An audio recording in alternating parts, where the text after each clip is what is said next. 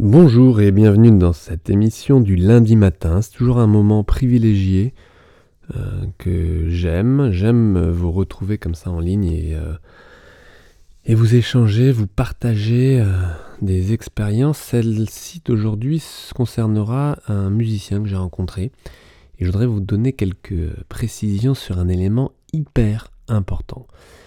Alors, comme je vous le disais, c'est j'aime ce moment où je me retrouve généralement, j'enregistre le matin au calme. Euh, moi j'aime beaucoup la nuit, j'aime beaucoup euh, le calme de la nuit et le calme du matin. Euh, lorsque je me réveille, j'ai les idées fraîches, j'ai mûri la nuit, je me suis endormi avec des idées, j'en ai rêvé, pas tout le temps, mais j'adore rêver aussi, et du coup le matin j'ai des idées super claires. En tous les cas, euh, je sais que ce moment, c'est un moment que j'aime euh, euh, prendre et que je vais cette semaine continuer ce rendez-vous avec grand, grand plaisir. Alors, je vous parlais d'une rencontre avec un musicien qui a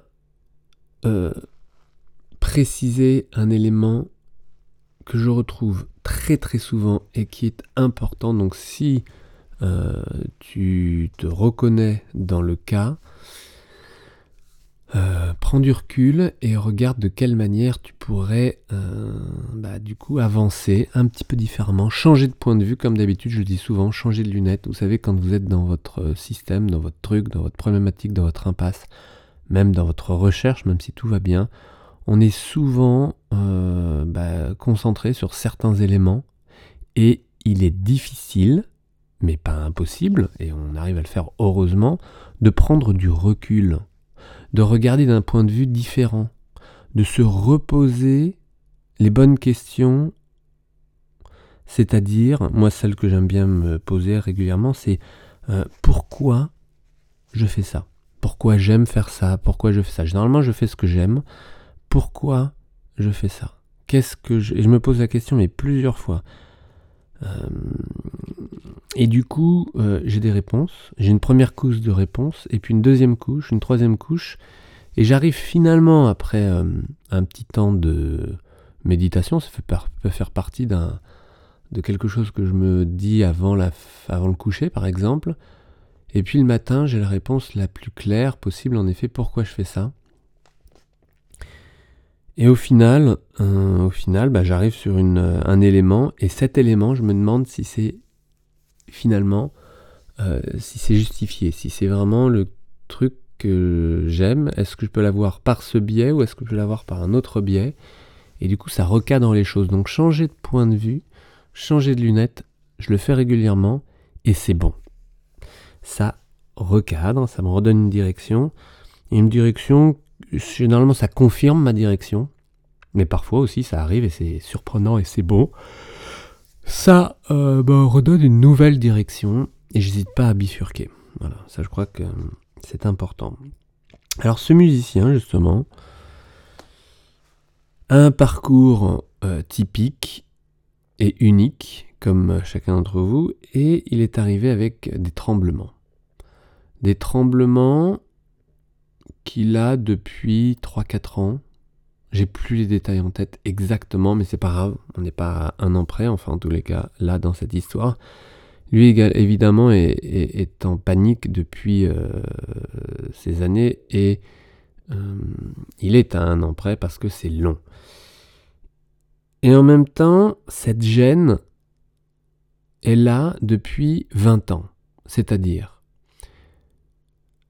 pendant jusqu'à son adolescence, bah, tout fonctionnait bien, facilement, rapidement. Et puis ça a commencé à se compliquer. Je donne pas trop de détails, mais en même temps, j'en donnerai pas suffisamment pour que la personne se sente reconnue. Parce que ce que je vais vous raconter, c'est tellement commun. Donc, euh, si euh, tu m'écoutes, le musicien en question, euh, je ne donnerai pas de détails comme d'habitude. Donc, vers, vers 15, 16 ans à peu près, euh, le musicien commence à ressentir des gènes, des troubles. C'est quelqu'un d'hyperlaxe, c'est-à-dire de vraiment avec une, euh, une hyperlaxité articulaire, sur une grande souplesse articulaire. Une hyperlaxité, c'est quelque chose de très particulier. Ce n'est pas un problème à partir du moment où vous mettez de la stabilité dans vos articulations, une stabilité volontaire, consciente et surtout équilibrée. Donc l'hyperlaxité, c'est un, un des éléments dans le tableau qui a provoqué des problèmes parce que à 14-15 ans, euh, cette conscience-là n'a pas été présente. La demande, la recherche de demande, la recherche de solutions plutôt, et la demande faite au prof à ce moment-là euh, n'a pas été, je veux dire, n'a rien résolu puisque la réponse a été c'est psychologique, c'est ta personnalité, tu es timide et tu es, comment dire, euh, anxieuse. C'est le trac. C'est psychologique, voilà, en gros, pour faire simple. C'est dans la tête, voilà. Et ce musicien, à l'époque, ne l'a pas accepté. Et c'est normal, puisque c'était pas dans la tête, c'était dans les articulations. Il y avait une hyperlaxité qui ne donnait pas assez de stabilité, assez de d'assurance en fait technique, une assurance technique dont le musicien avait besoin. Si vous avez un poignet complètement laxe avec des doigts, ces doigts étaient en caoutchouc, D'accord? C'est vraiment du caoutchouc, des doigts hyper laxes. Vous avez une obligation de stabilité, sinon ça crée des problématiques. Alors ça peut créer des problèmes, euh, on va dire, euh, euh, divers, hein, comme, comme la dystonie de fonction. Là, il ne s'agissait pas de ça, là, il s'agissait simplement d'un tremblement, simplement. J'ai envie de dire simplement parce que ce n'est pas grave. Mais c'est toujours grave pour le musicien quand 20 ans après, il est toujours dans la même problématique. D'accord? Mais techniquement, j'ai envie de dire que ce n'est pas grave. Et euh, au niveau du comportement, eh ben, évidemment, ça a créé des comportements, c'est-à-dire un comportement qui était une insatisfaction de ne pas avoir de résultats, de solutions, et voire de résultats par rapport à ces, à gènes. Parce qu'au départ, c'était peut-être pas des tremblements comme ils le sont aujourd'hui. Ces tremblements ont été accentués avec le temps par l'inconfort par le manque d'assurance, par l'anxiété, par le fait que cette personne soit devenue timide, comme elle le dit, en, tout cas si c'est pas timide, c'est anxieuse. Et pas une anxiété uniquement de performance, c'est-à-dire le trac, pas uniquement le trac, mais une anxiété qui est venue dans son quotidien. Alors on parle d'anxiété généralisée. Une anxiété qui, euh, qui a pris tous les domaines, le rapport à l'autre. En fait, l'assurance, son assurance est tombée. Son estime.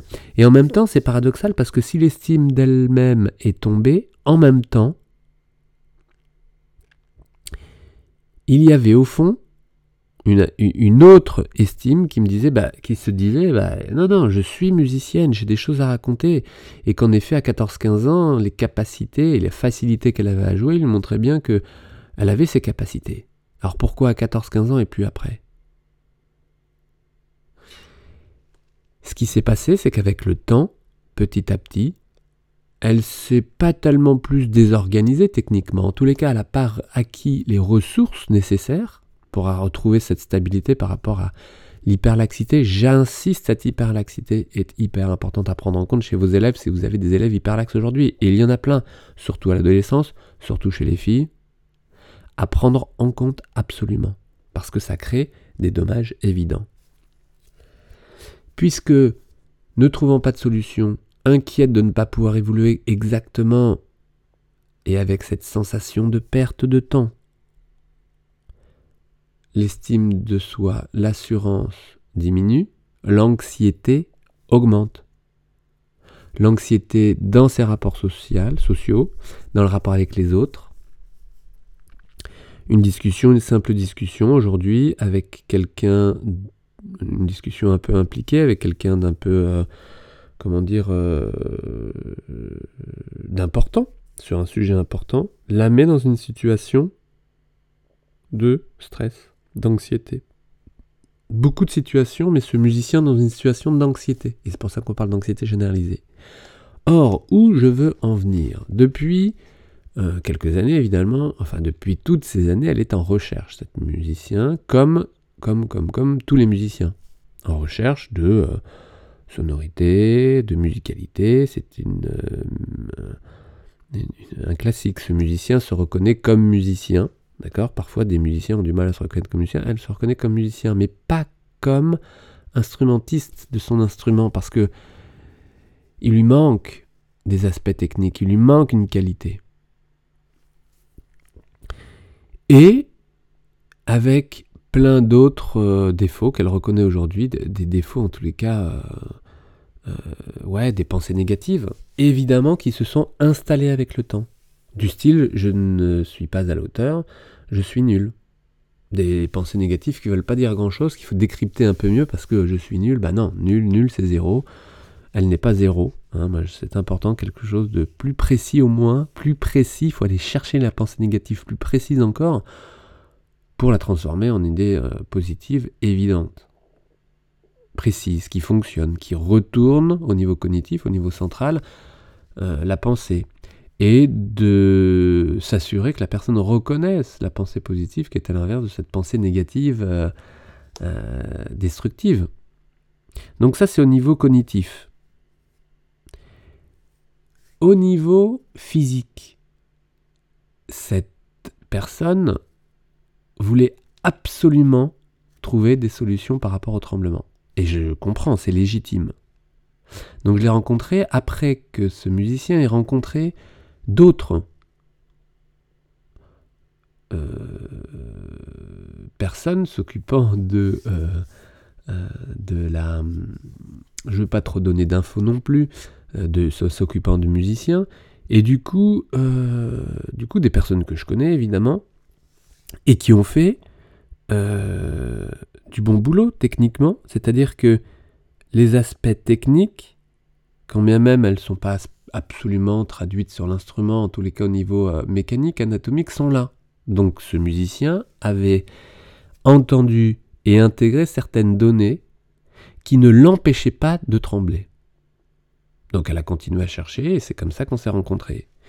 Et pour moi, il était hors de question, et c'était très très clair dès le début de notre rencontre, de regarder techniquement comment ça se passait tant qu'il y avait une once d'anxiété présente à ce moment-là. Or, quand vous faites le tour comme ça de, certaines, euh, de certains euh, bah, spécialistes, évidemment que vous appréhendez lorsque vous avez un rendez-vous, évidemment que c'est important pour vous, que vous espérez que vous allez avoir tombé sur quelqu'un qui va vous faire avancer, évidemment c'est légitime, et évidemment vu que vous êtes anxieux, bah, vous arrivez avec de l'anxiété. Donc moi, regardez l'aspect technique instrumental, le tremblement, en recevant quelqu'un d'anxieux, en tous les cas avec un degré d'anxiété dans le moment, eh bien, ça, ne servait à rien. Donc il a fallu que ce musicien comprenne que je ne voulais pas l'entendre et le regarder jouer tant qu'il y avait de l'anxiété là tout de suite. Parce que sinon, ça aurait couvert ou transformé un élément technique et que les éléments techniques n'auraient pas été les éléments techniques proposés, que j'aurais proposés, n'auraient pas été efficaces, puisque le musicien lui-même autodétruisait le travail. J'espère que c'est clair, pour moi c'était très très clair dès le départ, et cette, cette personne, ce musicien, l'a complètement compris, était en accord avec ça. Donc on a pris un peu plus de temps pour un temps précieux pour, et la majeure partie du temps finalement de notre rencontre pour euh, travailler sur l'anxiété. L'anxiété de performance du moment et l'anxiété généralisée. On a travaillé au niveau cognitif, au niveau comportemental, et au bout d'un moment, et c'était la condition que je lui avais proposée, il fallait que ce musicien se sente prêt avant de prendre son instrument. Prêt, ça veut dire zéro anxiété. Allez, 0,5. 1, allez, 1 sur 10. Je pense que c'était à peu près le cas. Il n'y avait peut-être pas zéro. Mais avec 1 sur 10, j'avais la capacité d'avoir une observation presque neutre. Presque neutre, ça veut dire euh, on n'était pas à 6 sur 10 sur l'échelle, sur l'échelle de l'anxiété, ce qui aurait complètement masqué et transformé le comportement physique, donc technique, et mes propositions auraient été à côté de la plaque. Ou en tous les cas pas assez efficaces. Donc conclusion, sur une anxiété presque nulle, j'ai observé en effet un tremblement qui pouvait aussi s'entendre. Des propositions ont été faites et ce musicien est reparti avec deux directions principales. Un aspect technique, qui n'était finalement pas tellement en bout de chaîne, puisqu'elle avait déjà travaillé son bout de chaîne, ce qu'on appelle son bout de chaîne, c'est la main.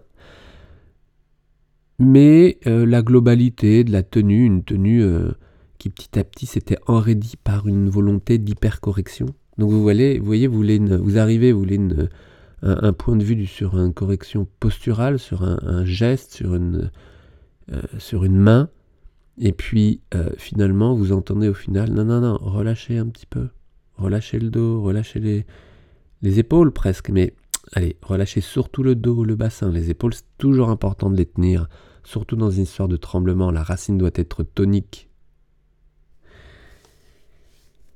Donc un relâchement plus euh, de l'axe vertébral, du visage et évidemment de l'intention. L'intention mise dans un passage, dans une musique, dans un passage particulier, doit être, euh, devait être à ce moment-là réalisée avec moins de tension, moins d'intention, moins de volonté de perfection. Et c'est là où on est tombé sur cette notion de perfectionniste et où je l'ai orienté également vers ce travail, où je suis archi convaincu parce que vous me l'avez prouvé depuis des années que le perfectionnisme, et je, je l'ai moi-même expérimenté, ce perfectionnisme au départ, ne faisait que limiter et que la recherche d'excellence suffisait. Donc je l'ai orienté vers ça, je l'ai orienté vers un travail de l'axe vertébral, l'axe vertical plus souple, un bassin plus souple, une colonne plus souple, un visage plus souple.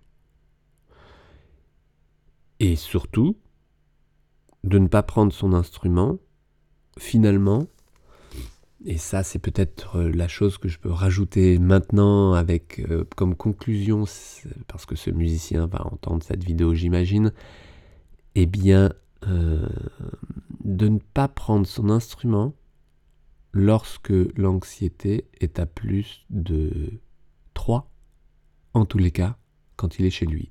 C'est-à-dire que finalement, avec le temps et les années, il avait évité, hein, le comportement c'était l'évitement, il avait évité les concerts, les situations exposantes, et dans sa vie de tous les jours, même euh, un repli avec euh, plutôt préférer rester à la maison plutôt que de sortir. Et c'est légitime, c'est normal, c'est logique. C'est mécaniquement logique d'un point de vue comportemental et cognitif. Et du coup, de ne pas, euh, dans un premier temps, expérimenter euh, le violon avec une anxiété plus grande que 3, même en situation seule à la maison, ce qui arrivait souvent. Pour expérimenter qu'en effet, sans anxiété, le tremblement est, corrigeable euh, facilement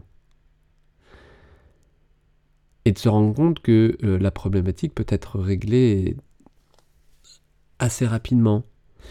Laquelle problématique? Le fait de ne pas avoir de tremblement quand il n'y a pas d'anxiété. Donc qu'est-ce qui reste à travailler aussi? C'est l'anxiété. Et pas uniquement l'anxiété de performance, mais l'anxiété généralisée. Et en même temps, c'est un cercle vicieux qui peut être réglé assez rapidement, d'expérience, parce que si vous vous assurez que vous ne tremblez pas lorsque vous êtes en anxiété nulle, ou très très faible, Qu'est-ce qui se passe si vous répétez ça? L'estime de soi remonte, l'assurance remonte, vous réglez facilement l'aspect technique et vous inversez ce cercle vicieux, vous rentrez dans un cercle virtueux qui peut vous faire des progrès rapidement. Voilà, donc je vous souhaite musiciens vraiment de prendre du recul, de regarder comment tout ça fonctionne chez vous si vous êtes dans cette même impasse, de ne pas négliger évidemment l'anxiété, le mental qui est en lien directement avec le physique, le physique en lien avec le mental, je ne les sépare pas. Rien que le fait d'en parler, je le sépare, mais euh, ah, je suis obligé, vu euh, les histoires que vous me racontez, avec des, des, têtes et des corps séparés, euh, je, schématise, hein, ça fait un peu bizarre de le dire comme ça, mais rassembler les données et travailler les deux en parallèle, Regardez si le court-circuit est plus physique, plus mental. En général, il y a un court-circuit dans les deux. Et c'est le court-circuit, ce duo de court-circuit qui crée le trouble et qui vous empêche de voir et de prendre du recul. Je vous souhaite une belle journée. C'était quelque chose de pas très euh, euh, positif aujourd'hui comme histoire et en même temps c'est super positif. C'est-à-dire qu'il y a des moyens, il existe des moyens des observations, de prendre du recul, de changer du net pour avancer et sortir de l'impasse. Je vous souhaite une belle journée, des belles notes, zéro anxiété, 0,1 anxiété. En tous les cas, vous prenez votre instrument parce que normalement, vous aimez prendre votre instrument. allez, on se retrouve demain. Belle journée, ciao